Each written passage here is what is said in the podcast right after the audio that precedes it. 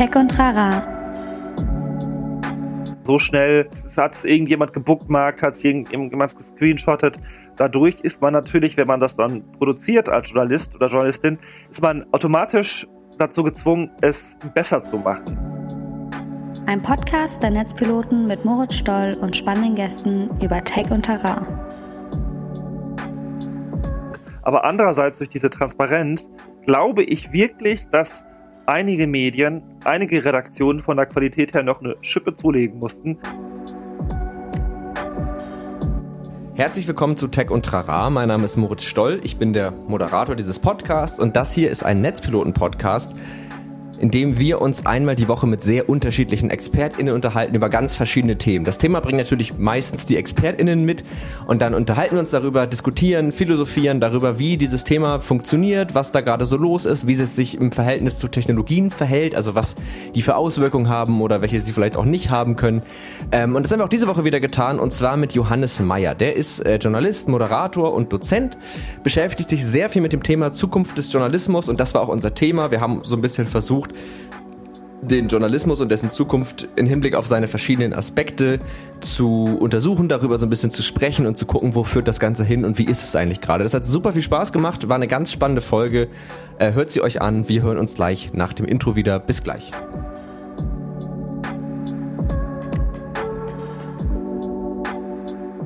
Und dann würde ich sagen, herzlich willkommen zu Tech und Trara und herzlich willkommen Johannes Meyer. Schön, dass du da bist erstmal. Ja, danke, dass ich da sein darf. Ja klar, ähm, man kann man kann es ja ruhig transparent machen für die ZuhörerInnen dieses Podcasts. Es ist Take Number Two, es gab technische Probleme, aber das äh, passiert halt manchmal ähm, bei gerade bei Remote Podcast Aufnahmen. Äh, da aber das ist ganz schön insofern, weil wir haben letztes Mal, ähm, also in unserem letzten Aufnahme sozusagen, haben wir so ein bisschen über, über diese ganzen Themen gesprochen und jetzt sind wir halt schon voll im Thema und können nochmal richtig in die Tiefe gehen. Das ist eigentlich ganz schön. Wir haben sozusagen die Kennenlernphase jetzt geskippt und können jetzt, jetzt kennen wir uns schon und können jetzt nochmal eine Stunde schnacken. Das finde ich eigentlich ganz angenehm. Ähm, ja, du bist äh, Journalist, du bist äh, Moderator, du bist Dozent, du beschäftigst dich mit dem Thema Journalismus. Und das ist auch heute so ein bisschen unser Thema, Journalismus beziehungsweise die Zukunft des Journalismus. Also wie wird er sich weiterentwickeln, inhaltlich, monetär, technisch, äh, alles Mögliche. Und ich glaube, vielleicht ist es so für den Einstieg ganz schön, dass du mir und uns einmal kurz erklärst, warum dich das eigentlich so beschäftigt. Also warum ist dir Journalismus wichtig? Woher kommt diese Begeisterung oder auch diese Auseinandersetzung da, damit? Ja, in allererster Linie natürlich deswegen, weil ich ähm, Journalist bin und ich glaube, als Journalist sollte man sich natürlich Gedanken machen, äh, wie die Zukunft des Journalismus ausschaut. Ähm, also ich bin ja vielleicht jetzt auch nicht mehr ganz, ganz jung, aber mit 36 Jahren fühle ich mich noch jung und da habe ich noch, äh, ich sag mal, bis, zum, bis zu meiner Rente habe ich ja noch ein bisschen Zeit und ähm, ja, deswegen habe ich da schon so ein ganz pragmatisches persönliches Interesse natürlich. Aber klar, ich glaube, deine Frage zieht eher so in die Richtung, okay, warum ist es äh, wichtig, sich äh, mit journalistischen Themen zu beschäftigen? Und ja, äh, ganz klar, ich bin irgendwie mit 16 schon angefangen, so für die Lokalzeitung bei mir im Ort zu schreiben. Und da ging es erstmal so ein bisschen darum, okay, kannst du es, kannst du es nicht? Und, und später auch, als ich beim Lokalradio gearbeitet habe, aber umso mehr ich als Journalist gearbeitet habe, umso mehr ist mir bewusst geworden, wie wichtig auch so die Funktion des ja, Korrektivs sein kann, ähm, der Leute einfach mit ähm, Informationen versorgt, aber auch vielleicht mal recherchiert und Sachen irgendwie ja ans, ans Licht bringt, die mhm. vielleicht auch zur Erkenntnis der Meinungsbildung ganz interessant sein können für Leute, die sich äh, ja die die Rezipienten sind. Ja. Ja. Ähm, würdest du denn sagen, dass das, also, was ist so die Aufgabe für dich von Journalismus? Also ich habe jetzt so ein bisschen rausgehört, es ist auf der einen Seite das Thema ähm, Information, Einordnung und so ja, Hilfestellung zur Meinungsbildung. Ähm, würdest du das also so Meinungsbildung auch als ähm, als primäre Aufgabe von Journalismus sehen, also dass man sich einfach besser informiert und dadurch sich halt eine Meinung über die Welt bilden kann? Oder ist Meinung da vielleicht das falsche Wort?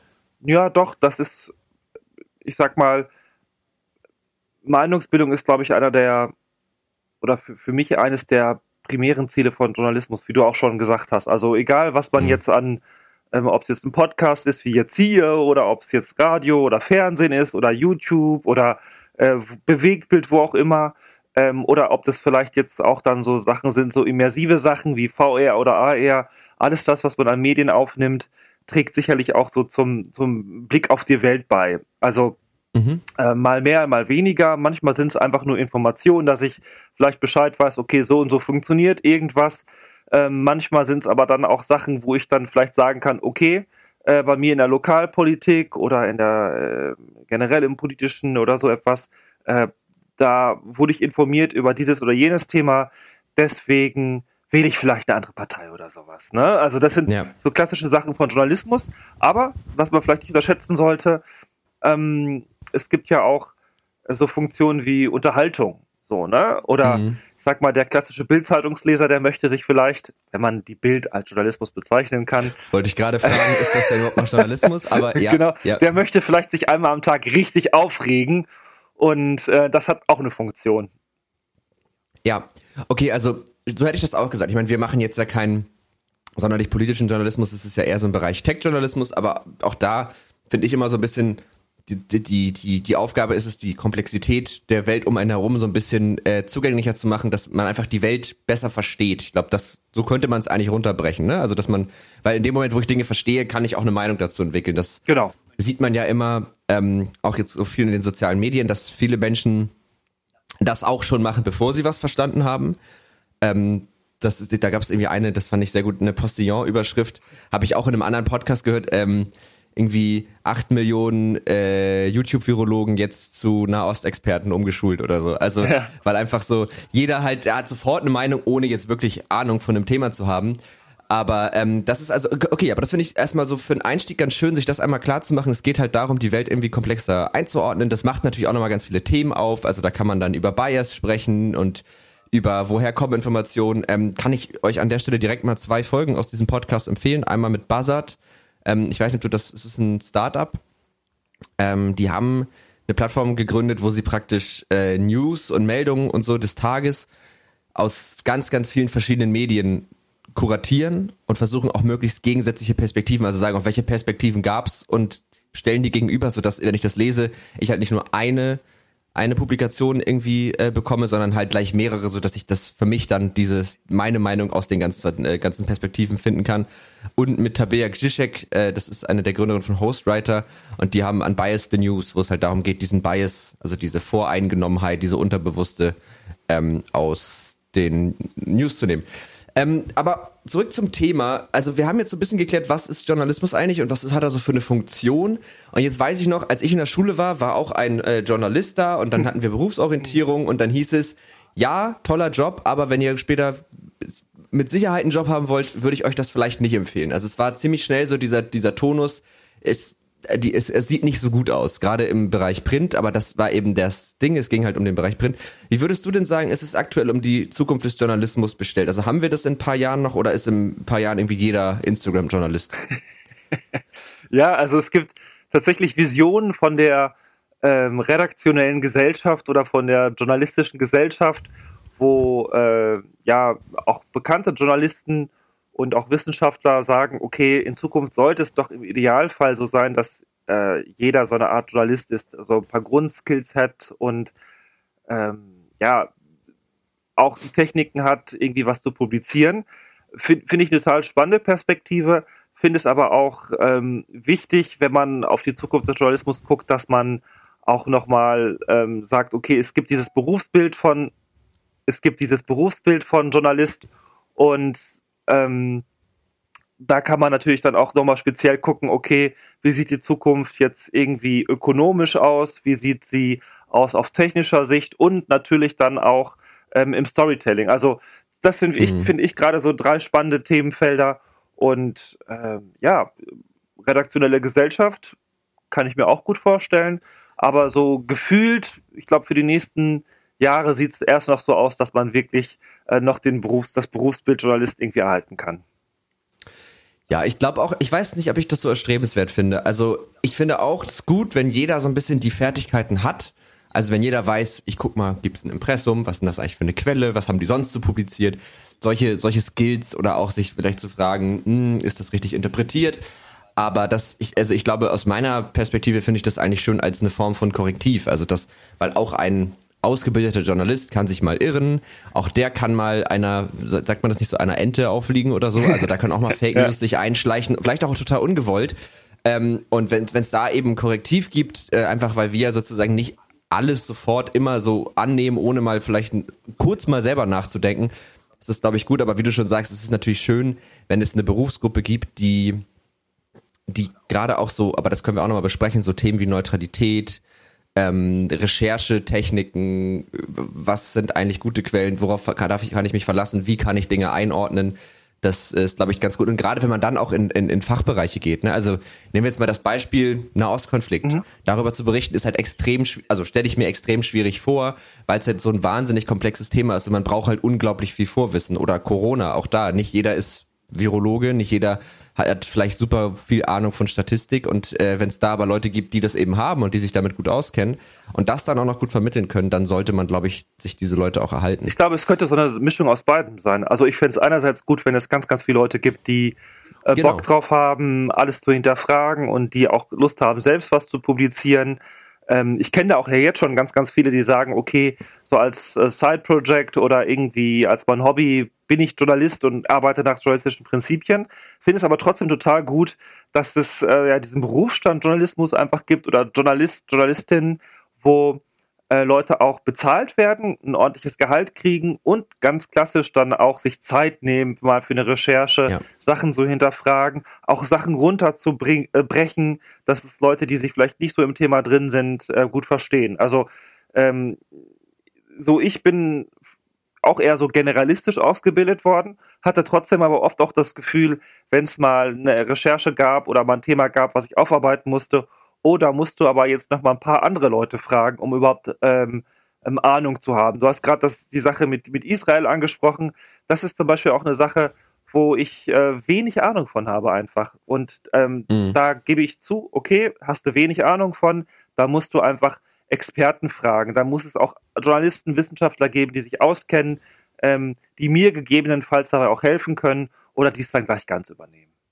Ja, aber das ist ja auch wieder eine, eine, eine Fähigkeit, die, glaube ich, einen guten Journalisten ausmacht, dass er halt eben, oder sie, wow, das war gar nicht gegendert, eine gute Journalistin ausmacht, ähm, dass sie, äh, oder dass er oder sie eben diese Möglichkeit hat, auch, also auch zu erkennen, okay, das kann ich selber nicht, dann suche ich mir meine Quellen und suche Informationen und diese Informationen aber dann wiederum zu verarbeiten und äh, aufzunehmen. Ähm, und ich finde, du hast gerade einen wichtigen Punkt angesprochen, das Thema Zeit. Äh, und das kann man ja so ein bisschen auch auf ökonomische Faktoren drin. Also in dem Moment, wo ich jetzt selber, keine Ahnung, ich mache einen Blog und ich ähm, schreibe oder ich habe einen Podcast und ich ähm, beschäftige mich in diesem Podcast mit irgendwelchen äh, gesellschaftlichen Themen, versuche eben genau das zu machen, journalistische Arbeit so. Und wenn ich das jetzt nebenbei mache, dann habe ich nur einen begrenzten Rahmen an Zeit. Das heißt, entweder mache ich es dann sehr selten, dafür immer sehr ausführlich, oder ich mache es halt einfach ein bisschen oberflächlicher. Und es, also wie schätzt du im Journalismus die Rolle von Geld ein? Geld ist wie, das ist eine schöne Frage. Geld wie ist, mhm. ist wie in allen Lebensbereichen eine, eine ganz entscheidende Sache. Also ähm, ich glaube, erst einmal aus ganz pragmatischer Sicht fange ich wieder an, dass ich sage, eine schöne Bezahlung, da ärgert sich keiner drüber. Und da muss man ganz fair sagen, dass es in ganz vielen Bereichen des Journalismus einfach keine gute Bezahlung gibt. Ähm, das wird von vielen dann immer so ein bisschen ausgeglichen dadurch, dass man sagt, okay, ja, äh, es ist aber meine Leidenschaft und es ist äh, gesellschaftlich wichtig. Trotzdem bin ich der Meinung, es muss eine gute Bezahlung geben und dafür setze ich mich auch ein. Immer dann auch, wenn ich äh, mich mal so für den Deutschen Journalistenverband oder ähnliches engagiere, dann bin ich voll auf deren Seite, was das Thema angeht. Okay, es muss faire Löhne geben und es muss eine faire Honorierung geben, auch für freie Mitarbeiter. Ähm, mhm. Anderer Punkt ist natürlich der, ganz klar, dadurch, dass ähm, es totalen Medienwandel die letzten 20 Jahre gegeben hat und auch wurde auch die nächsten Jahre sehr, sehr stark ins Digitale brechen alte Geschäftsfelder weg.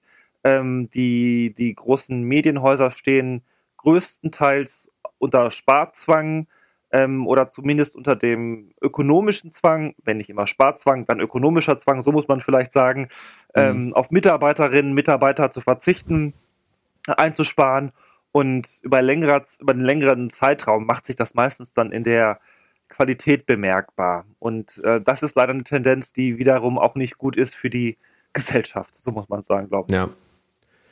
Ja, also das, das, den Eindruck habe ich auch. Und dann konkurriert es ja, also auf der einen Seite der Sparzwang und dann konkurriert es ja eben auch noch mit, mit kostenlosen Inhalten. Ja. Also viele, jeder Blogger, der jetzt sagt, ich mache das jetzt und mache das auch gut, ist ja sofort eine Konkurrenz und äh, bietet das vielleicht kostenlos an. Und dann ist ja momentan, gibt es ja eigentlich auch nur so gefühlt zwei Finanzierungsmodelle. Ne? Es gibt einmal Werbung mhm. und es gibt irgendeine Form von Mitgliederfinanzierung. Oder das, also das sind so die beiden, die ich mir jetzt so ausdenken könnte.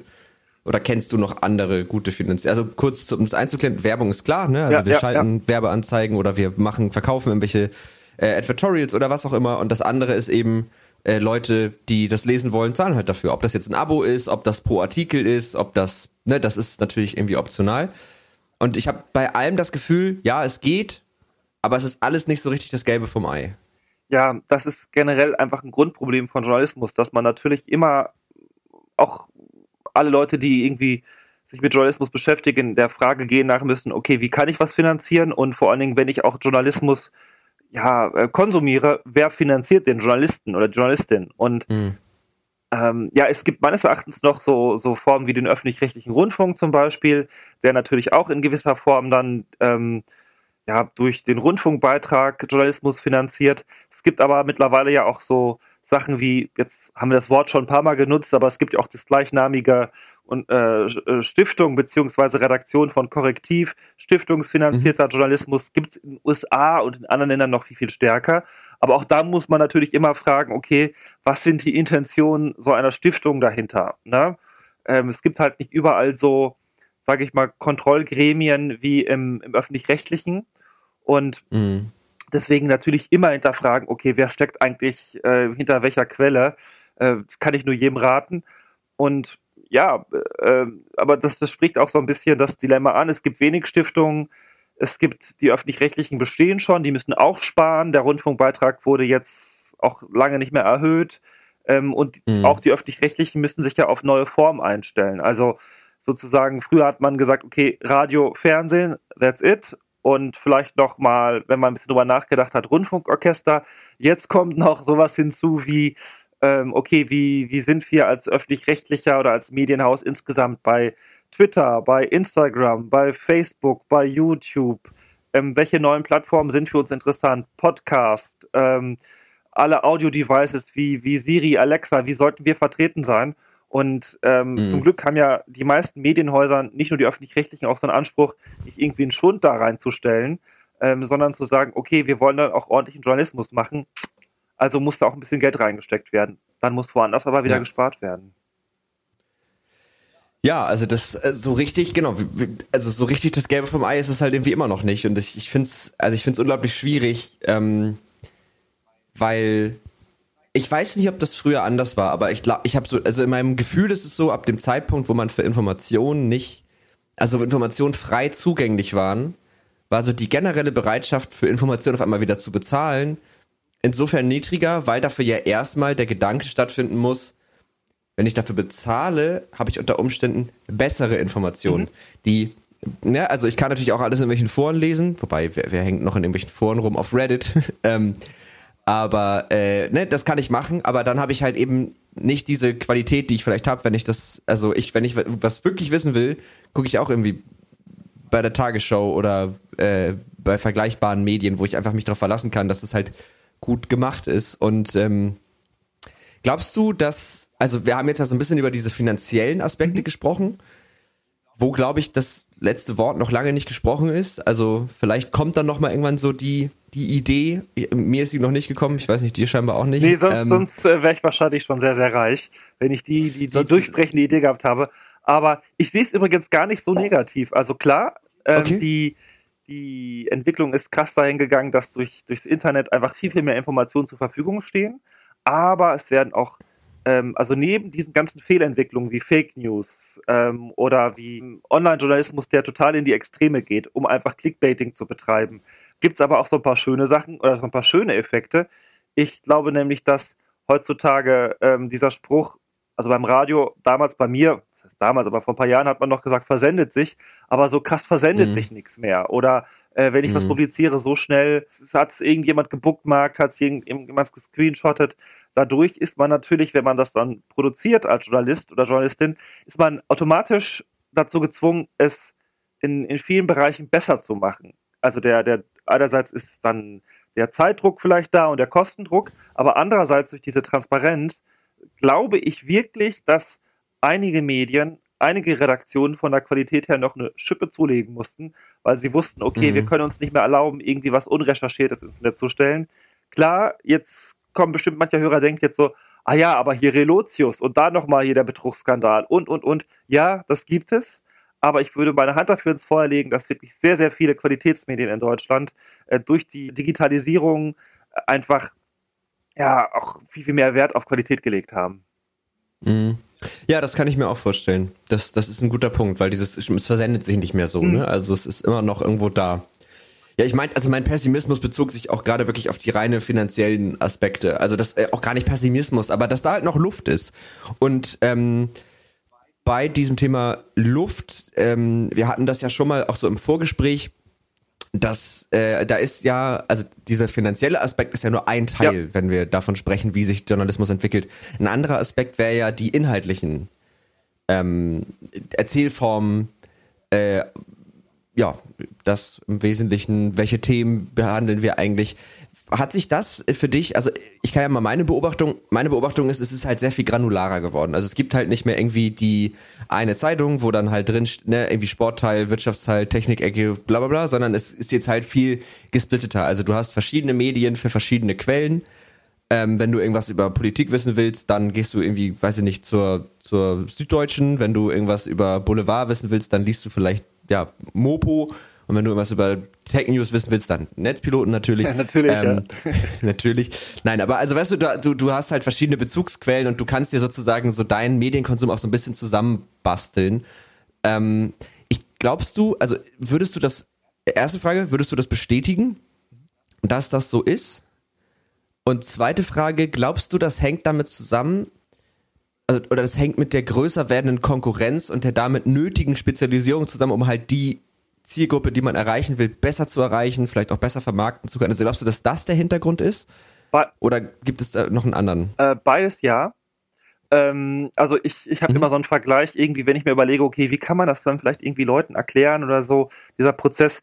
Ähm, ich nutze auch in meinen Seminaren und Workshops immer so für Medienwandel oft Beispiele so aus der ja, mit Essen, weil mit Essen beschäftigt sich auch jeder. Jeder nimmt Nahrung zu sich und ich sage immer, Journalismus ist auch in der Form geistige Nahrung und ich sag mal, vielleicht war man jahrelang gewohnt, irgendwie äh, so ähm, Menü zu bekommen. Erster Gang, zweiter Gang, dritter Gang, also so ganz äh, so eins nach dem anderen und man wusste gar nicht, was der Chefkoch irgendwie im, im, in der Küche noch hat, was er tolles zaubern könnte. Und mhm. durch die Digitalisierung ist es einfach so, wir haben jeden Tag ein riesiges Buffet. Also äh, mhm wir müssen nicht mehr gucken, okay, was steht auf der Karte und was gibt es heute ähm, im, als Vorspeise, Nachspeise und als äh, Hauptgang und äh, was zu trinken, sondern es gibt irgendwie jeden Tag die Möglichkeit, ich gehe ans Buffet und ich suche mir jeden Tag die Köstlichkeiten raus, die es gibt oder die, die, äh, sag ich mal, der Veganer kann vegan essen, der Vegetarier kann vegetarisch essen ähm, und Leute, die nur Süßigkeiten essen möchten, können es auch tun und Leute, die mhm. nur Junkfood essen möchten, können es auch tun. Und mhm. wenn ich jetzt so ein Junkfood-Fan bin, ähm, ist es wahrscheinlich manchmal nicht so attraktiv zu sagen, ich gehe jetzt zu dem köstlichen Journalismus, also sozusagen zu, zu, zur gesunden Nahrung, die vielleicht auch nachhaltig noch irgendwie wirkt, ähm, weil auf den ersten Blick dann vielleicht doch der Burger oder die Pizza besser schmeckt. Und mhm. also ich glaube, so granular wird das halt und jeder sucht, dann haben halt hunderte Leute ihr Tablett und der eine hat drei Burger und zwei Vollkornbrot und der eine hat ein Vollkornbrot und eine Pizza und ähm, Fisch oder keine Ahnung was. Also jeder mhm. hat sein eigenes Medienmenü und ich glaube, das ist heute einfach viel, viel unterschiedlicher und viel, viel diverser als noch vor 20 Jahren, wo jeder vielleicht dann ARD, ZDF, äh, drei, vier Lokalradios hatte und dann seine tägliche äh, Zeitung. Es hat halt einfach ich sag, jeder, äh, der, der ähm, konservativ eingestellte Mann über 60 hat sein Fachmagazin ähm, und die junge Frau ähm, unter 30, die urban lebt, hat dann auch noch mal ihr spezielles Radio, was sie hört. Und ähm, mhm. die Schnittmengen werden, glaube ich, einfach immer ein bisschen geringer und dadurch vielleicht auch so ein bisschen die Polarisierung der Gesellschaft. Aber wenn ich jetzt ein neues Medienprodukt auf den Markt bringe, versuche ich vielleicht irgendwie äh, ja, Leute zu bekommen, die, die vorher noch nicht so in dem Maße erreicht worden sind ähm, vom Buffet. So, mhm. das ist so meine Theorie. Ich weiß nicht, ob man das nachverfolgen kann, aber so, ja, so, total, so, ist, so ist meine Metapher immer so ein bisschen. Ja, also das ist total nachvollziehbar. Ich würde auch gleich gerne nochmal da, also darüber sprechen, wie wir das sozusagen vielleicht oder wie du das auch bewerten würdest, also als diese Entwicklung. Äh, davor aber eine Frage, um in deinem Bild zu bleiben. Du sagst ja, es gibt ein äh, reichhaltiges Buffet, es ist viel granularer, jeder kann sich was aussuchen, was zu ihm passt.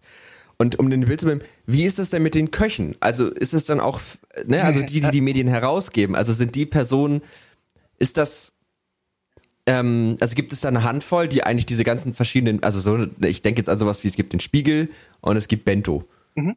So, ein und derselbe Verlag, aber halt zwei Medien, ganz unterschiedliche Zielgruppen. Oder und ne, Springer hat ja auch ganz viele Publikationen, Burda und so. Also wie ist das, ähm, ja, wie granular ist das dann letzten Endes wirklich? Oder ist es sozusagen einfach von mehreren Köchen, die halt verschiedene Variationen des immer selben Gerichts anbieten? Ah, das ist eine ganz schwierige Frage, weil es natürlich dadurch, dass es dann frei zugänglich ist und jeder quasi seine Lebensmittel jetzt auch noch, wir hatten ja gerade so über die ähm, den, den journalistischen Bürger oder die journalistische Gesellschaft gesprochen. Ja, man muss es sich vielleicht so vorstellen, der Tisch ist größer geworden vom Buffet und jetzt können auch noch andere Leute ihre Sachen dazustellen, okay. wo man runtergreifen kann. Die alten Player sind aber weiterhin da und überlegen sich natürlich mhm. auch, oder die alten Köchinnen und Köche überlegen sich natürlich dann auch, okay, wie kann ich was Interessantes anbieten, damit ich auch Geld verdienen kann und damit ich ja auch weiterhin meine Küche betreiben kann. Und dadurch kommt es dann dazu, dass natürlich äh, ähm, dass es sowas wie Funk gibt, dass es dann sowas wie Bento mhm. leider gab, also gibt es ja auch nicht mehr. Stimmt. Und ja. ähm, dass es immer wieder neue Gründungen gibt, ähm, wo man sagt, okay, da probieren große Medienhäuser was, was ganz Neues oder auch Unabhängige, die sagen, okay, ich habe da noch mal was. Das hat bisher noch keiner. Und mich interessiert halt beides. Also so, ähm, ich bin ja jemand, der sagt, okay, ich möchte wissen, wie, genau wie du, das war ja deine erste Frage auch so, oder mit deiner erste Frage hier im Podcast, wie sieht die Zukunft mhm. des Journalismus aus? Und das ist die Frage, die ich mir natürlich auch immer stelle. Und deswegen gucke ich immer, wie sind die Leute, die, ähm, die schon immer da sind, was tun die, um weiterhin erfolgreich zu sein? Also sowohl ökonomisch, mhm. technologisch und auch äh, vom Storytelling her. Und dann natürlich die, die äh, neuen, die kommen, also Startups zum Beispiel, die sagen, mhm. ähm, okay, was, was, was, was, was, was fehlt noch? Was äh, findet auch Anklang? Was kann man mal probieren? Und ähm, diese Leute finde ich natürlich auch super spannend, die einfach sagen, ich probiere mal was. Mhm. Ja, also das, äh, das wäre ja eh auch noch so ein Thema, über das wir auch nochmal sprechen könnten, ähm, wie es denn sozusagen so um die Innovationskraft bestellt ist. Äh, vorher noch ganz kurz, du hast es schon so ein bisschen gesagt, Polarisierung der Gesellschaft durch diese höhere Granularität. Ist, also, ist das in deinen Augen was Erstrebenswertes, dass Menschen praktisch sich immer tiefer in ihre Blase ein, also ich kann ja immer nur noch die Medien konsumieren, die meine Meinung stützen. Ich kann mich ja nur noch in Sphären bewegen, in denen ich mich ohnehin bewegen würde und ja total äh, meinen Horizont verkleinern. Gleichzeitig bin ich aber auch nicht darin gebunden, mir irgendwie von irgendeinem, von irgendeiner Zeitung was vorsetzen zu lassen, vielleicht, oder von irgendeinem, von irgendeiner Publikation, äh, wo ich mit den Inhalten überhaupt nicht einverstanden bin und der Meinung bin, nee, das ist, was ihr da macht, ist einfach falsch oder finde ich nicht gut oder so. Also es ist ja so ein bisschen so ein zweischneidiges Schwert. Auf der einen Seite kann man es total positiv sehen, auf der anderen Seite kann man es auch ganz negativ sehen. Wie gehst du mit der Frage um? Das ist, ich sehe es ähnlich wie du. Es ist einerseits finde ich es super, dass auch Nerds wie ich oder wie, hm. wie viele Freunde und Bekannte von mir, dass die einfach das konsumieren können, was sie cool finden. Also ich, ich finde es einfach super toll, wenn ich bei Spotify oder in die ARD-Mediathek gehe und mir Sachen anhören kann, die ich vielleicht im normalen Programm nicht so sehe. Ähm, äh, so, da gibt's ganz, ganz viel, wo ich sagen würde, toll, toll, toll, es bereichert mein Leben und ich bin süchtig danach und, und, und. Andererseits, klar, aus journalistischer Sicht ist es natürlich dann immer, wenn man alles den Leuten nur mundgerecht serviert, so wie sie es gerade haben möchten, dann ist die Gefahr immer da, dass man einfach andere Sichtweisen die es gibt in der Gesellschaft oder auch äh, dann im Journalismus, dass man die überhaupt nicht wahrnimmt oder weniger wahrnimmt. Und selbst mhm. wenn man sie wahrnimmt, vielleicht herabstuft und nicht der, nicht der Bedeutung, die, nicht dieser Sichtweise eine Bedeutung gibt oder sagt, okay, das ist sowieso nur eine Nische oder sowas. Also es ist halt unheimlich schwierig, dann so einen Blick auf die Gesellschaft zu kriegen, wo man sagen kann, okay, das ist jetzt wirklich äh, von Bedeutung und das nicht. Und ähm, das ist ja die tägliche Herausforderung von Journalisten. Und ich glaube, man muss sich da wirklich Gedanken machen, äh, mehr, mehr noch als jetzt zu sagen, okay, ähm, welche Bedeutung haben die Extreme in der Gesellschaft? Wie bilden wir die ab? Bilden wir die zu stark mhm. ab? Bilden wir die zu, zu niedrig ab? Ähm, haben die überhaupt diese Bedeutung verdient? Und was hat Bedeutung verdient? Also das ist echt, echt ein schwieriger Prozess. Ich sage jetzt mal in ganz krasser Form, äh, das kann auch schiefgehen, wenn man mal in die USA guckt. Da ähm, sind sicherlich auch gerade zu Trump-Zeiten oder vor Trump-Zeiten und sicherlich auch jetzt, nur jetzt kriegt man es nicht mehr so krass mit, ähm, ein, ein, halbes Jahr später nach der US, letzten US-Wahl, da gibt es auch immer noch sehr, sehr extreme Medien, die einfach wissen, okay, wenn sie auf jemanden draufhauen oder Fake News verbreiten, dann sind wir einfach erfolgreich, weil das so krass ins Weltbild mhm. von manchen Leuten passt. Und vielleicht könnte es eine Aufgabe von Journalismus auch in der Zukunft sein, ähm, zu vermitteln. Das, ja, das hatte ich auch gerade so die Überlegung, dass es vielleicht, wenn wir in Nischen bleiben, also keine Ahnung, ich höre meinen einen Podcast, den hören vielleicht auch nicht viele andere, das ist aber die Aufgabe der JournalistInnen, die sozusagen in diesen Nischenmedien sind, ist sich trotzdem auch dann stellvertretend immer wieder mit anderen Perspektiven auseinanderzusetzen und zu sagen, keine Ahnung, wir haben uns mit dem Thema beschäftigt, das ist unsere Sicht auf die Dinge nach unserer Recherche.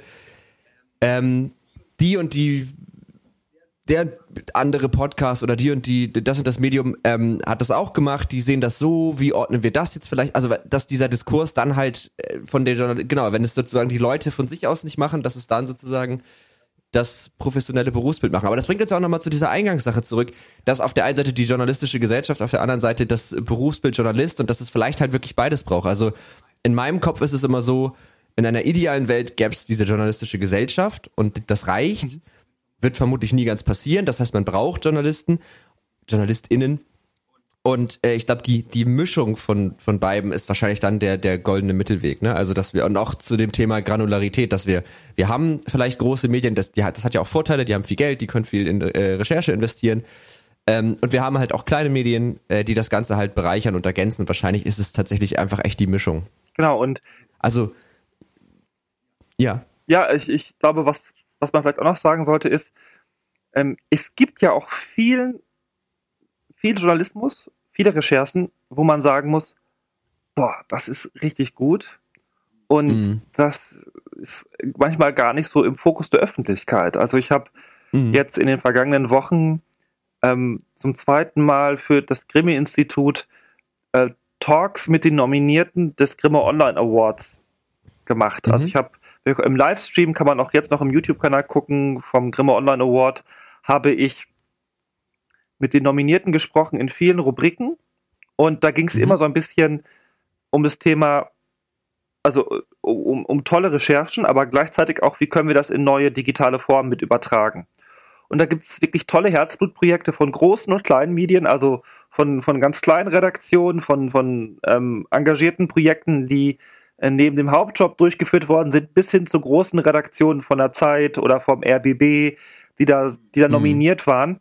Und das sind manchmal Sachen, ich beschäftige mich viel mit Medien, viel mit dem Thema und einige Sachen waren mir unbekannt. Und ich glaube, mhm. ganz, ganz vielen Leuten, die bei diesen Pre-Partys zugeschaut haben oder die beim Grimme Online Award selbst bei der Preisverleihung zugeschaut haben, denen sind einige Projekte auch noch unbekannt gewesen. Und deswegen finde ich es immer so toll, diese Juwelen auch mal an die Öffentlichkeit zu holen und zu sagen, guckt euch das mal an. Es ist vom, von der Machart super. Es ist vom Storytelling super. Es ist auf einer neuen technischen Form. Es ist äh, ähm, und auf das Thema ist einfach total spannend. Also ich glaube halt, ähm, man kann auch viel über Ökonomie und man kann viel über Technik sprechen, aber Journalismus lebt auch immer ganz, ganz, ganz klar von der Story dahinter. Und mhm. äh, wenn das ein cooles Thema ist, dann ähm, beißen die Leute auch an, aber es reicht nicht. Was, was nutzt mir das tollste mhm. Projekt, wenn die Leute nicht davon wissen? Und ich glaube, da müssen Journalisten vielleicht auch noch ein bisschen lernen zu sagen, ich ähm, klapper noch mal ein bisschen mit dem Geschirr, damit Leute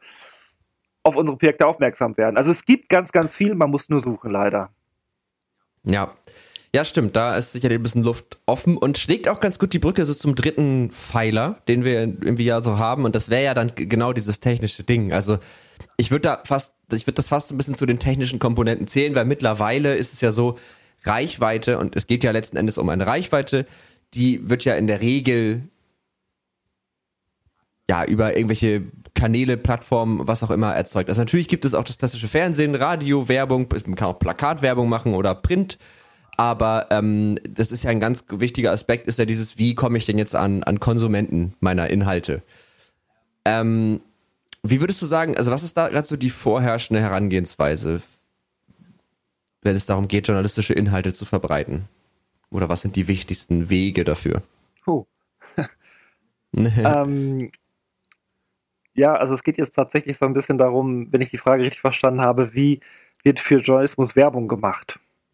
Genau. Ja, ja. leider viel zu wenig. Mhm. Mm, was auf jeden Fall zugenommen hat, ist, dass auch für tolle Reportagen und für tolle Recherchen, die wirklich auch Longform-Stücke sind oder die wirklich auch ein bisschen Zeit brauchen, wenn man sie sich anschaut oder sich durchliest oder anhört, dass da mittlerweile auch ganz viel in den sozialen Netzwerken äh, Werbung gemacht wird. Mhm. Ne? Also digital einfach. Mhm. Klar, die ganzen klassischen Sachen gibt es natürlich weiterhin, dass man Zeitungsanzeigen schaltet, Radiospots und, und, und. Cross-Promotion, also in dem gleichen Sendernetzwerk oder Mediennetzwerk immer noch mal Werbung macht. Mhm. Aber es wird auch digital viel, viel mehr getan.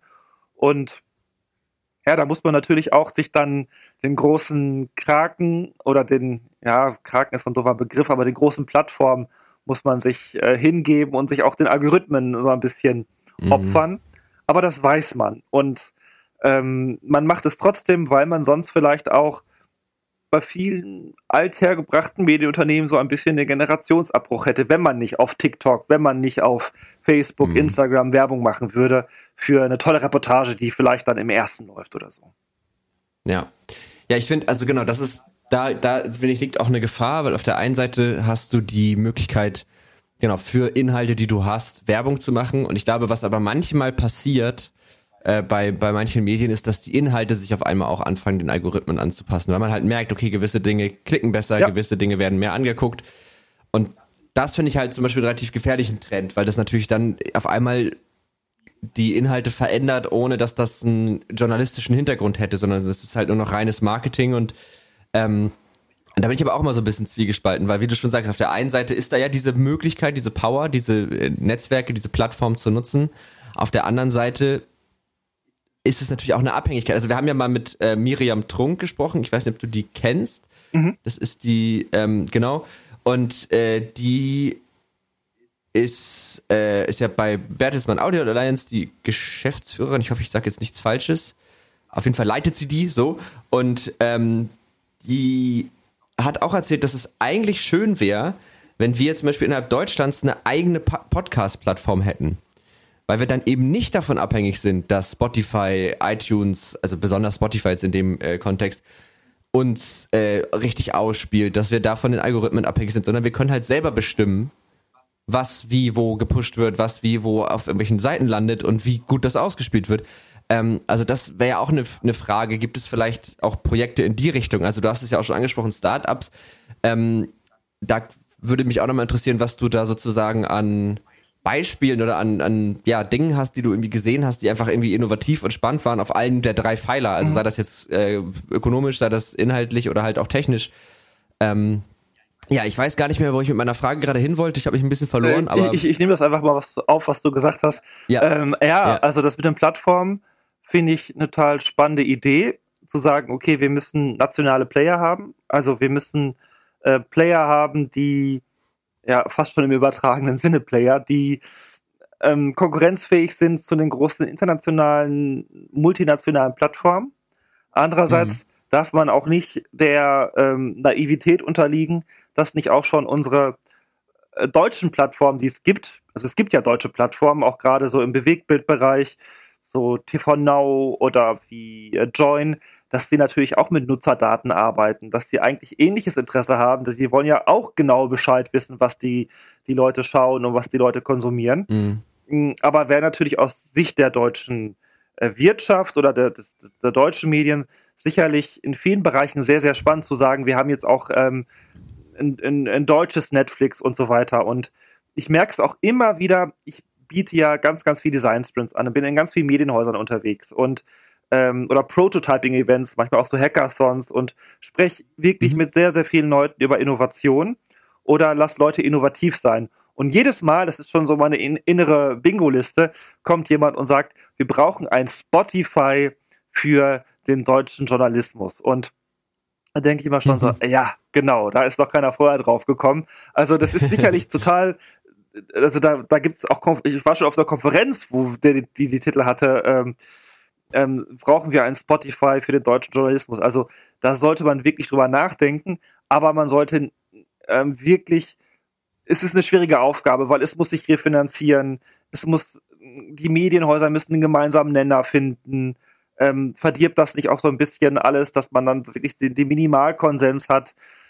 All diese Fragen, also wirklich sehr, sehr schwer, aber man muss sich diesen Fragen auch medienpolitisch mal langsam stellen, weil sonst ähm, laufen einen die anderen weg, einfach nur auf dem Grund, weil sie schneller sind als wir. Und mhm. ich glaube, da muss, muss noch viel getan werden. Ähm, zweit, ja, ja, ist eine gut. Ja, äh, nee, nee, äh, alles gut. Äh, ich wollte dich nicht unterbrechen. Ähm, ja, unterbreche mich ruhig, weil ich äh, mache halt mal so Bandwurmsätze. Äh, das ist ja so, okay. für, den, für den Hörer war ja auch unerträglich. Aber ähm, ja, die, die zweite Sache war ja so ein bisschen, wie schaut's aus so bei den Gründern und Start-Upern? Welche Innovationen kommen da? Mhm. Und ja, da ich will jetzt mal so ein Startup raus, rausgreifen, was ich auch total spannend finde weil es einfach zeigt, wie große Medienhäuser auch ihre Archive nutzen können. Also in Berlin gibt es ein Startup, das heißt Zauber. Da äh, machen sich Leute Gedanken, wie man ähm, Journalismus sozusagen in, in den Bereich Augmented Reality übertreiben, äh, übertreiben, übertragen mhm. kann. Und mhm. Da, die habe ich besucht am Brandenburger Tor, aber auch im KZ Dachau, also zwei Projekte, die sie gemacht haben. Ähm, mhm. In Dachau hat der Bayerische Rundfunk auch viel dazu beigetragen und in Berlin konnte dieses Startup auf Archive zugreifen von ähm, ähm, Medienhäusern dort, um einfach ähm, Geschichte erlebbar zu machen. Und das nicht nur mit irgendwie Geschichtsbüchern oder irgendwelchen Historikern, die da recherchiert, recherchiert haben, sondern richtig mit Zeitungsarchiven oder mit, mit Medienarchiven. Und das finde ich halt äh, total spannend. Das ist so, so eine Entwicklung, die ich technisch gut finde. AR muss ich, glaube ich, noch ein bisschen mehr durchsetzen, aber es ist eine spannende Sache. Ja. Mhm. Aber ganz, ganz viele kann ja, ich nur total. empfehlen. Schaut in meinen YouTube-Kanal rein. Äh, journalistik-pioneers.de. Sorry für die Werbung. Nee, äh, äh, das darf hier unbedingt auf jeden Fall sein, gar keine Frage. Ähm, ja, also das, das klingt schon mal super spannend. Das ist ja auch nochmal die Frage dann der Distribution. Ne? Also wir haben jetzt ja, genau, wir haben jetzt über die Plattform gesprochen und so. Ähm, und äh, ich finde es halt nach wie vor ein bisschen fragwürdig, dass eigentlich sämtlicher Online-Journalismus davon, davon abhängig ist, dass die Sachen auf Google gut ranken. So, aber ich, mir fällt auch keine Alternative ein. Ähm, aber genau, das andere ist ja dann die, die Frage, wie, also welche, welche Darreichungsform wähle ich denn, um Inhalte zu kommunizieren? Du hast ja gerade schon gesagt, Augmented Reality Anwendung gibt's ja auch in ganz vielen äh, Farben und Formen. Genau, ich meine, es gibt ja ganz viele spannende, es gibt auch total spannende Spiele in die Richtung, die einem halt äh, Dinge näher bringen. Ne? Also ähm, ein Beispiel ist zum Beispiel, ist jetzt auch nicht mehr so super aktuell, aber Papers, Please. Das war so ein Serious Game, wo du als, als, ja, Grenzbeamter im Grunde Einreisende zu oder nicht zulassen musstest und versuchen musstest, irgendwie rauszufinden, geht das gut, was sind deren Intentionen.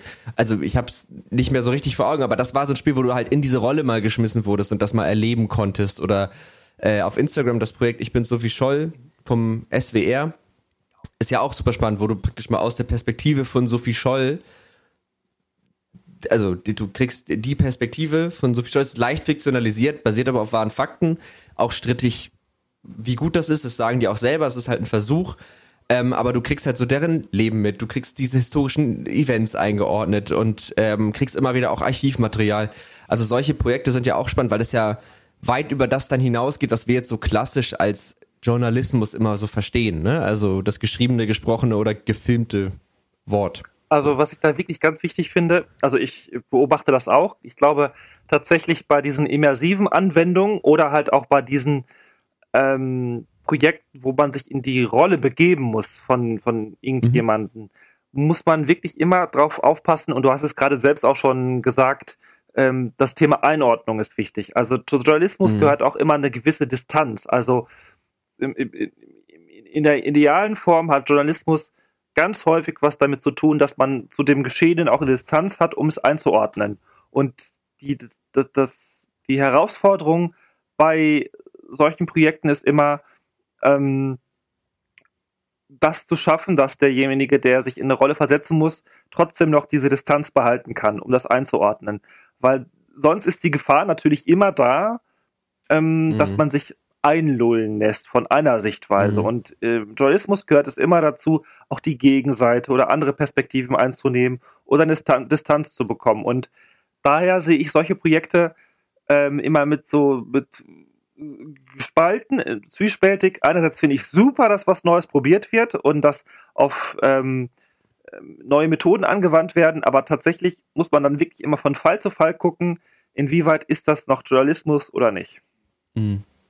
Ja, das stimmt. Also äh, da, da gebe ich dir recht. Das ist sollte man mitdenken und das ist, glaube ich, aber auch ganz ein ganz guter Skill generell. Also zu Geschehnissen, die vielleicht auch eine emotionale Art haben. Also wenn man jetzt an solche Themen denkt, wie ne, bleiben wir bei äh, Papers Please, dass man eben da auch lernt, diese Position oder beigebracht bekommt, diese Position wieder einzunehmen. Also sich aktiv aus einem Geschehen zurückzunehmen. Also gerade wenn wir jetzt über nationale Konflikte reden, die einen vielleicht auch selber betreffen, äh, wo man irgendwie eine Emotion zu hat. Das passiert ja, ne? Also ich meine, viele der der ähm, Gegner von von äh, oder Flüchtlingsgegner, die ähm, das da, da spielen ja auch irgendwo Emotionen eine Rolle, sonst wären die ja nicht dagegen und wütend. Ähm, und das wäre ja eigentlich schön, wenn die diesen Schritt zurück machen könnten und sich eben auf eine rationale Ebene zu begeben, sich die eigenen Emotionen und das, was da gerade passiert, mal auf einer rationalen Ebene anzugucken, das ist ja ein Skill, der würde ja vieles verbessern, wenn den viele Menschen hätten. Vielleicht können solche immersiven Anwendungen auch genau das bieten. Also, dass du eben, dass sie dir halt auch gewisse, ja, Methoden ist vielleicht das falsche Wort, aber zeigen, mit sehr emotional aufgeladenen Dingen irgendwo auch umzugehen. Du hast ja gerade gesagt, Moritz, auch schon jetzt im, im Laufe des Talks, dass ja, man da viel Neues ausprobieren kann und auch mit so ein bisschen Gamifizierung spielen kann. Ich weiß zum Beispiel momentan jetzt nicht von Serious Games oder von Games, wo man mal die Rolle einer Journalistin oder Journalisten einnehmen muss. Also das fände ich zum Beispiel ähm, auch im Anbetracht der redaktionellen Gesellschaft total spannend zu sagen, okay, wir mhm. bauen mal einen Journalist ein, der verschiedene Perspektiven betrachten muss. Ähm, also das könnte, das, das, das könnte super spannend sein, einfach mal ähm, Leute dazu zu sensibilisieren, okay, was muss man da eigentlich tun? Wie, wie muss ich arbeiten, um verschiedene ähm, Sichtweisen anwenden zu können? Ähm, Finde ich super spannend. Muss aber dabei sagen, ich bin jetzt gar nicht so der große Games-Fan, kenne das Spiel, was du gerade zum Beispiel jetzt auch gerade ähm, vorgestellt hast, kenne ich jetzt gar nicht. Äh, das Projekt mit Sophie mhm. Scholl kenne ich natürlich, kenne aber ähm, natürlich auch andere Computerspiele, die, wo man dann eine gewisse Rolle einnehmen muss und ähm, ich fände spannend, einfach mal die Rolle des Journalisten einzunehmen. Gibt es bestimmt, wenn Leute jetzt das hören und das irgendwie kommentieren möchten oder so, äh, oder gerne. schickt es euch oder mir gerne, ich bin, bin sehr interessiert daran. Ähm, fände ich cool. Sehr gerne, kurz eingeschoben, entweder an tech und netzpiloten.de auf Social Media unter Netzpiloten findet ihr uns eigentlich Instagram, Twitter, Facebook, LinkedIn ähm, oder Tech und Trara auf Twitter. Da landet es dann tatsächlich ziemlich direkt bei mir. Ähm, ja, total. Also das finde ich auch einen sehr spannenden Gedanken. Das Einzige, was mir irgendwie in die Nähe einfallen würde, ist Pokémon Snap. weil man da halt mit einer Kamera Pokémon fotografieren muss, natürlich nichts damit zu tun. Aber äh, ja, das finde ich ganz spannend. Ich studiere ja äh, einen Master Digital Reality. Ich brauche noch ein paar Projekte. Vielleicht fließt sowas ins nächste Projekt ein. Mal gucken. Ja, würde würd mich freuen. Ähm, da musst du mir aber dann in der in dem Projekt unten ein Zitat geben. ja, Credits geben. Auf jeden Fall mache ich definitiv. Genau. Idee basierend auf äh, Johannes Meyer Tekotara Folge 65. Ja. Ähm, Okay, das heißt, ich würde es gerne noch einmal so ein bisschen zusammenfassen. Wir haben gesprochen über den Journalismus, warum ist Journalismus wichtig? Wir haben uns dann eigentlich im Grunde so drei Pfeiler angeguckt. Natürlich könnten wir jetzt zu jedem dieser Bereiche wahrscheinlich nochmal ganze Konferenzen halten. Mhm. machen wir aber jetzt nicht. Ähm, wir haben uns angeguckt, wie geht es um die Finanzierung, was sind da für Möglichkeiten da, haben gemerkt, okay, da fehlt irgendwie noch so die die Idee, vielleicht gibt's die eine Idee auch gar nicht, aber da ist auf jeden Fall irgendwie Luft für Verbesserung, das ist halt noch voll im Wandel. Äh, das Thema ähm, Inhalte, welche Inhalte, wie werden die ausgewählt, wie steht es um Qualität und solche Geschichten. Und wir haben zu guter Letzt über die technischen Aspekte gesprochen, was einmal natürlich Distribution, Verteilung, Werbung angeht, aber eben auch Darreichungsform. Also wie können wir eigentlich Inhalte kommunizieren? Und es gibt ja mittlerweile so viel, es gibt Text, es gibt Video, es gibt äh, Audio, es gibt eben interaktive Echtzeitanwendungen, es gibt äh, interaktive Nicht-Echtzeitanwendungen, es gibt eigentlich gefühlt schon nichts, was es nicht gibt. So. Ja, eine ganze ja, Menge, ne? Eine ganze Menge, was wir in der Stunde gemacht haben. Also ich gebe dir recht, man kann zu fast allen Bereichen, die du gerade angesprochen hast, ja. Konferenzen machen, gibt es auch. Also es gibt wirklich zu ganz, ganz vielen Bereichen Konferenzen. Ähm, und das macht es auch immer wieder spannend und vor allen Dingen auch immer, wenn es neue Entwicklungen gibt, wenn ich in, auf eure Plattform gucke oder auch ähm, in, in Mediendienste oder auch in wissenschaftliche Arbeiten, finde ich es immer total spannend, weil fast täglich gibt es neue Erkenntnisse zum Thema Journalismus. Und das fließt immer auch in meine Arbeit ein bisschen mit ein, wo man gucken kann, okay, welche Trends gibt es gerade und welche, ja. welche Relevanz hat das dann auch, ne? Ja. Da, da hätte ich nochmal so eine, so eine etwas persönlichere Frage. Was ist denn dein Liebl deine Lieblingsform, um journalistische Inhalte Hast du so deine Go-To-Form, mit der du dich am wohlsten fühlst? Vielleicht sogar, es wäre auch spannend, als aus Konsumentensicht und aus Machersicht. Ah, also aus Machersicht lässt sich es einfacher beantworten. Also ich mache viel, viel lieber Audio und Video. Also ich bin ja auch, mhm. während meines Studiums sehr, sehr lange bei Radiosendern gearbeitet, als Reporter, Moderator, habe dann auch ähm, beim Fernsehen gearbeitet, bei RTL, beim WDR, ähm, habe ja auch dieses YouTube-Projekt selbst konzipiert. Also es macht mir Riesenspaß, in Audio und Video zu arbeiten. Bei Texten, mhm. obwohl ich auf eurer Plattform ja auch äh, äh, zwei, drei Blog-Einträge genau. geschrieben habe. Verlinken wir auf jeden Fall auch nochmal. Cool. Ja. Äh, äh, da muss ich sagen, da äh, tue ich mich ein bisschen schwerer mit. Also da, äh, das geht mir nicht so einfach von der Hand. Daher würde ich mich immer mhm. entscheiden, wenn, wenn ich die freie Wahl hätte, würde ich immer was mit Audio oder Video machen. Ähm, ja, und dann so als Konsument, ja, ja, ich lese tatsächlich noch Zeitungen, ich lese aber auch im Online, ich ähm, höre Podcasts, ich höre aber auch manchmal noch zugegebenermaßen immer weniger lineares Radio. Und mhm. mh, ansonsten tatsächlich viel on demand, so äh, was so Bewegtbild angeht bei YouTube, in den Mediatheken dass ich so lineares Fernsehen gucke, das kommt dann höchstens dann noch vor, ähm, wenn, sagen wir mal, ein Fußballspiel ist, was man wirklich live schauen muss oder mhm. irgendein Live-Event, wo ich sagen würde, okay, das macht so im, im Zusammenhang mit Public Viewing, ähm, ist es wichtig. Ähm, das tue ich dann.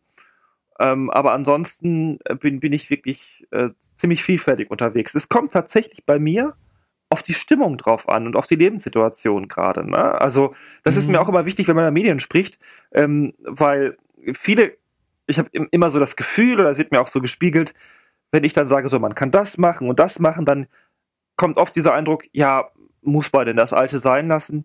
Nee, ähm, es ergänzt sich häufig mhm. nur. Also nur dadurch, dass es jetzt irgendwie äh, äh, Mediatheken gibt, heißt es nicht, dass jetzt lineare Fernsehsender total out sind oder gar nicht mehr gebraucht werden, zum Beispiel. Ja, ja, das, das sehe ich genauso. Ähm, und ich finde auch den Punkt mit der Lebenssituation ganz gut, weil wenn ich mehr Ruhe habe zum Beispiel, dann lese ich auch mhm. mehr. Wenn ich mehr innere Unruhe habe, also das geht ja meistens einher, dann bin ich auch eher in der, in der Audio, dann höre ich viel Podcasts. Und ich glaube, meine Lieblingsdarreichungsform, ähm, also klar, Text mache ich auch gerne, Text ist aber immer so eine, für mich steht der Text immer am Ende, weißt du, also wenn ich ein Thema beginne, auch jetzt vielleicht aus Machersicht, dann mag ich das, was wir jetzt gerade machen, eigentlich am liebsten, mhm. weil ich darüber in das Thema reinfinde. So, du bist noch nicht in diesem Punkt, dass du irgendwo schon fertige Gedanken haben musst, sondern du findest sie halt gemeinsam. Ja. Und ich finde, sowohl aus Macher als auch aus Konsumentensicht, das ist für mich nochmal eine ganz andere Form von Auseinandersetzung. Weil wenn ich einen Text lese, dann lese ich das, dann kann ich den noch hinterfragen, aber das ist halt schon so fertig. Aber wenn ich zwei Menschen oder drei oder vier sich unterhalten höre und ein Thema diskutieren höre, dann diskutiere ich gedanklich mit. Ja.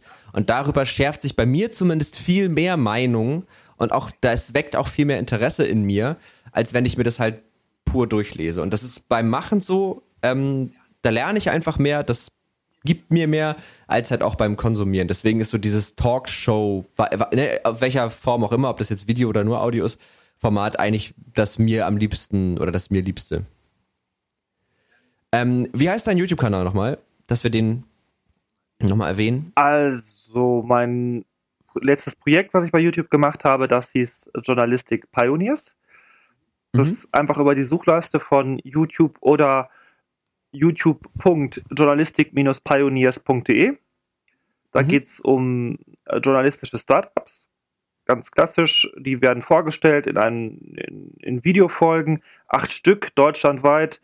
Startups aus Hamburg, Berlin, NRW oder auch aus äh, Bayern sind dabei. Und äh, ja, da, da denke ich gerade auch schon ganz fleißig über eine zweite Staffel nach, aber da kann mhm. ich noch nicht so viel sagen. Und ansonsten, ja, ich habe jetzt vor kurzem auch tatsächlich, weil ich ja jetzt auch seit einiger Zeit schon immer unterwegs bin, auch Moderationen mache, ähm, habe ich mir gedacht, okay, starte jetzt auch meinen eigenen YouTube-Kanal. Den habe ich aber jetzt erst ein paar Tage oder ein paar Wochen, paar Wochen, wo ich dann auch Sachen wie diese eben erwähnten Talks bei, bei Grimme Online, ähm, dass ich die dort verlinke oder auch dann auf mhm. Playlist setze.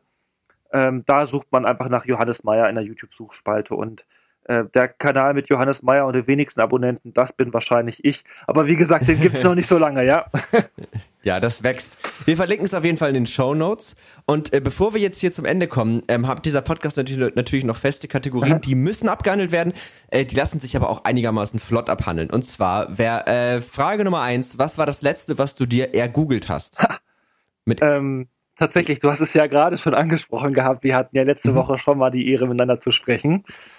Genau. Und da ich weiß, was jetzt als nächste Frage kommt, habe ich gerade den Namen nochmal gegoogelt, den ich bei der nächsten Frage ähm, empfehlen möchte. Ähm, weil ich nicht wusste, ob ich ihn richtig ausspreche.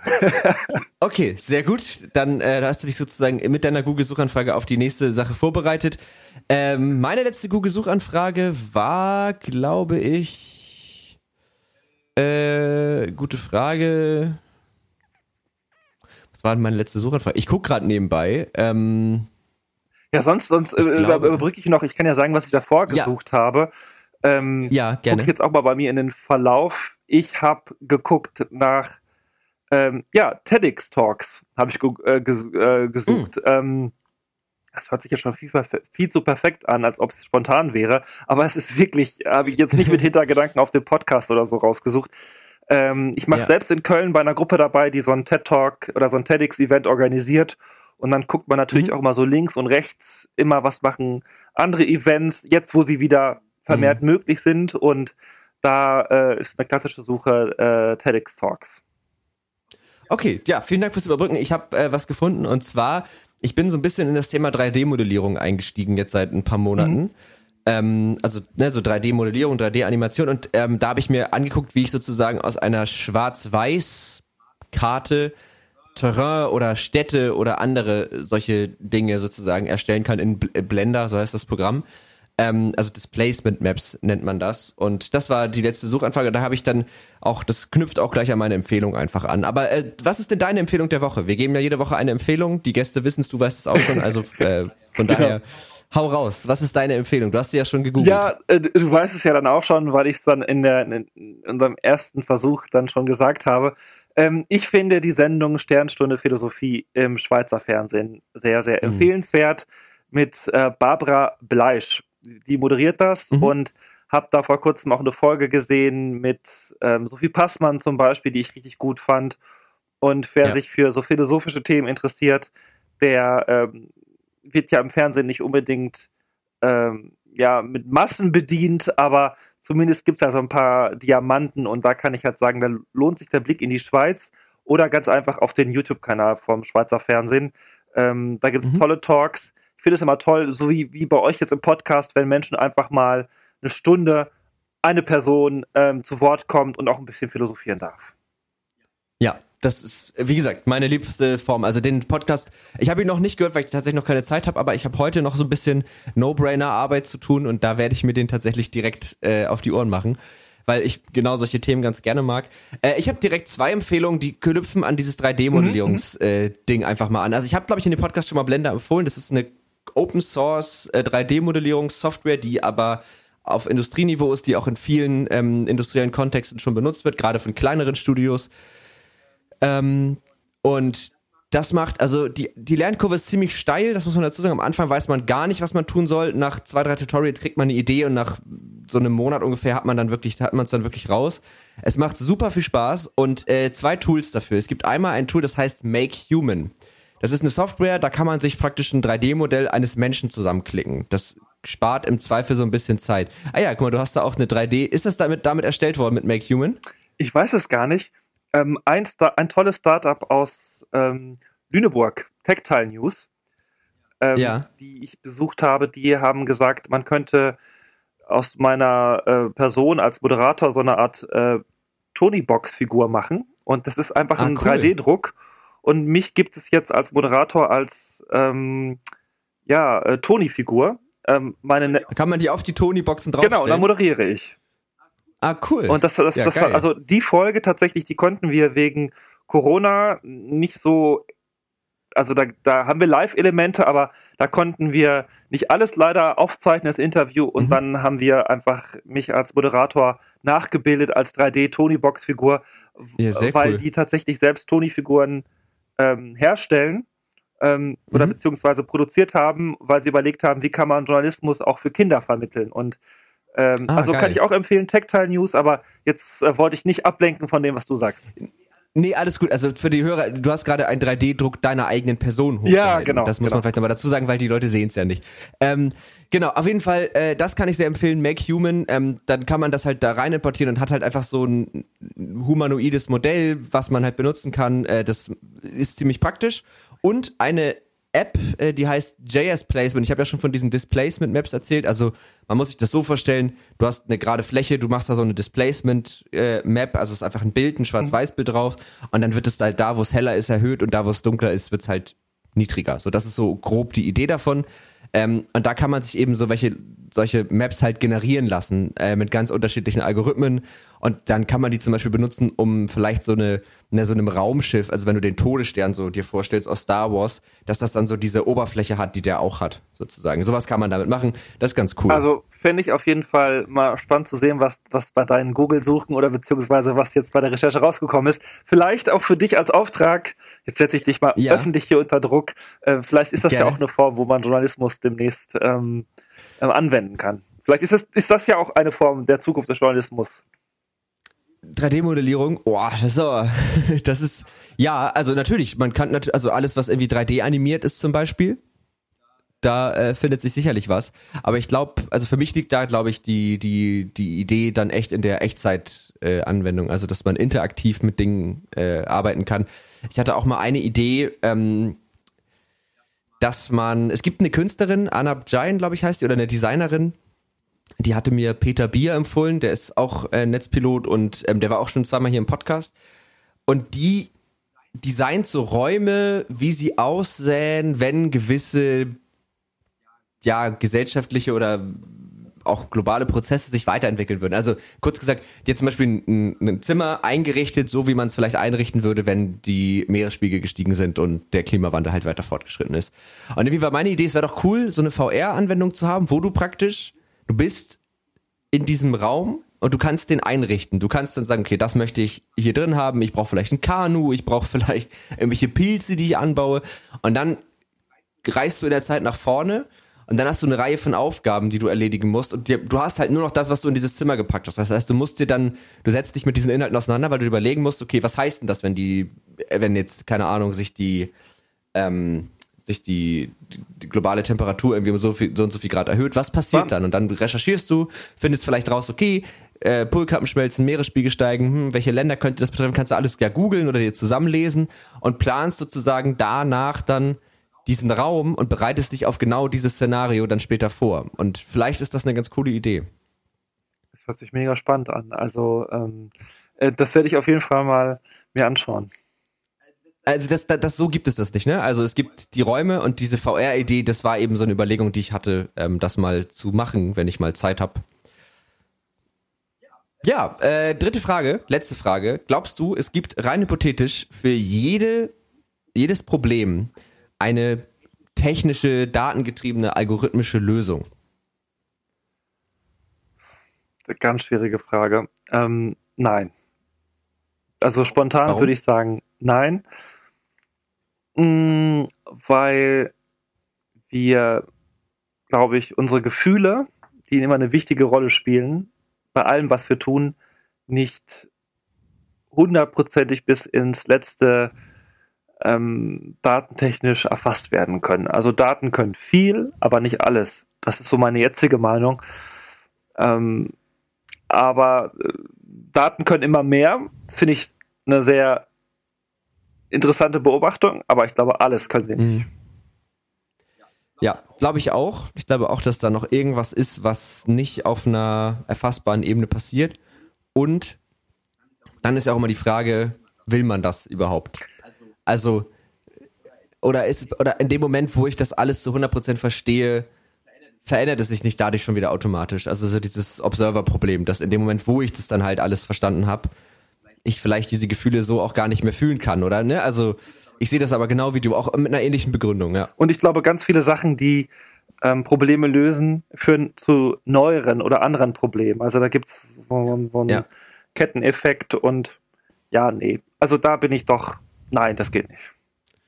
Das hatte auch eine Hörerin auf Twitter geschrieben. Also genau das, dass sie äh, auch geschrieben hat, dass sie glaubt, dass sich diese Probleme dann immer weiter verketten und das heißt, du du hast vielleicht das eine Ding gelöst und dann erzeugst du, also be bestes Beispiel, Kryptowährung, ja, voll cool, macht uns unabhängig von irgendwelchen Institutionen, hat ganz viele Vorteile, ist aber klimatechnisch furchtbar, weil es wahnsinnig viel Energie verbraucht und äh, wahnsinnig viel Hardware verschleißt. Und dann löst du das vielleicht irgendwie und dann hast du wieder das nächste Problem. Ja, ich finde tatsächlich Problemlösungen spannend, die so eine Art, ähm, hoffentlich kriege ich es jetzt vom Fremdwort her, hin, Subsidiarität haben, muss ich nachher mal gucken, ob es jetzt wirklich das richtige Begriff ist, aber sozusagen ähm, die möglichst wenig Nebeneffekte haben oder so eine Art mhm. ähm, Ketteneffekt haben wieder auf andere Bereiche. Also so eine, ich finde so mhm. Credit-to-Credit-Prinzipien interessant, ähm, Lösungen interessant, die wenig äh, wenig äh, Nebeneffekte haben, wo man sagen kann, okay, die verursachen neue Projekte. Das äh, finde ich spannend. Ja, finde ich auch spannend. Okay, mein Lieber, dann glaube ich, sind wir für diesen Podcast fertig. Ich muss wirklich sagen, ich fand die Folge jetzt noch besser als die letzte. Ja. Also insofern gut, dass wir da ein Problem hatten. Ähm, und äh, also ja, wirklich, es hat mir richtig viel Spaß gemacht. Wir waren total warm, total locker. Ähm, vielen, vielen Dank, dass du da sehr warst. Sehr gerne. Äh, es hat mich wirklich sehr gefreut. Und dann bis hoffentlich bald. Und äh, an die HörerInnen bleibt natürlich noch zu sagen, folgt uns, abonniert uns, ähm, schreibt uns eine Bewertung, Schreibt uns auch sonst wo. Ich sag nochmal tech unter netzpiloten.de oder unter Netzpiloten findet ihr uns eigentlich auf allen gängigen Social Media äh, Plattformen. Schaut gerne mal auf netzpiloten.de vorbei. Das ist ja unser, Online-Magazin. Das ist ja der Kern unseres Schaffens sozusagen. Ähm, und äh, ja, dann würde ich sagen, an euch bis nächsten Montag und an dich, Johannes, bis so bald wie möglich, würde ich sagen. Genau, wenn wir nicht nächste Woche wieder aufzeichnen müssen. Also so bald wie möglich. Mach's gut. Ciao, ciao. genau, bis dann. Ciao. Tech und Trara ein Podcast der Netzpiloten mit Moritz Stoll und spannenden Gästen über Tech und Terrain.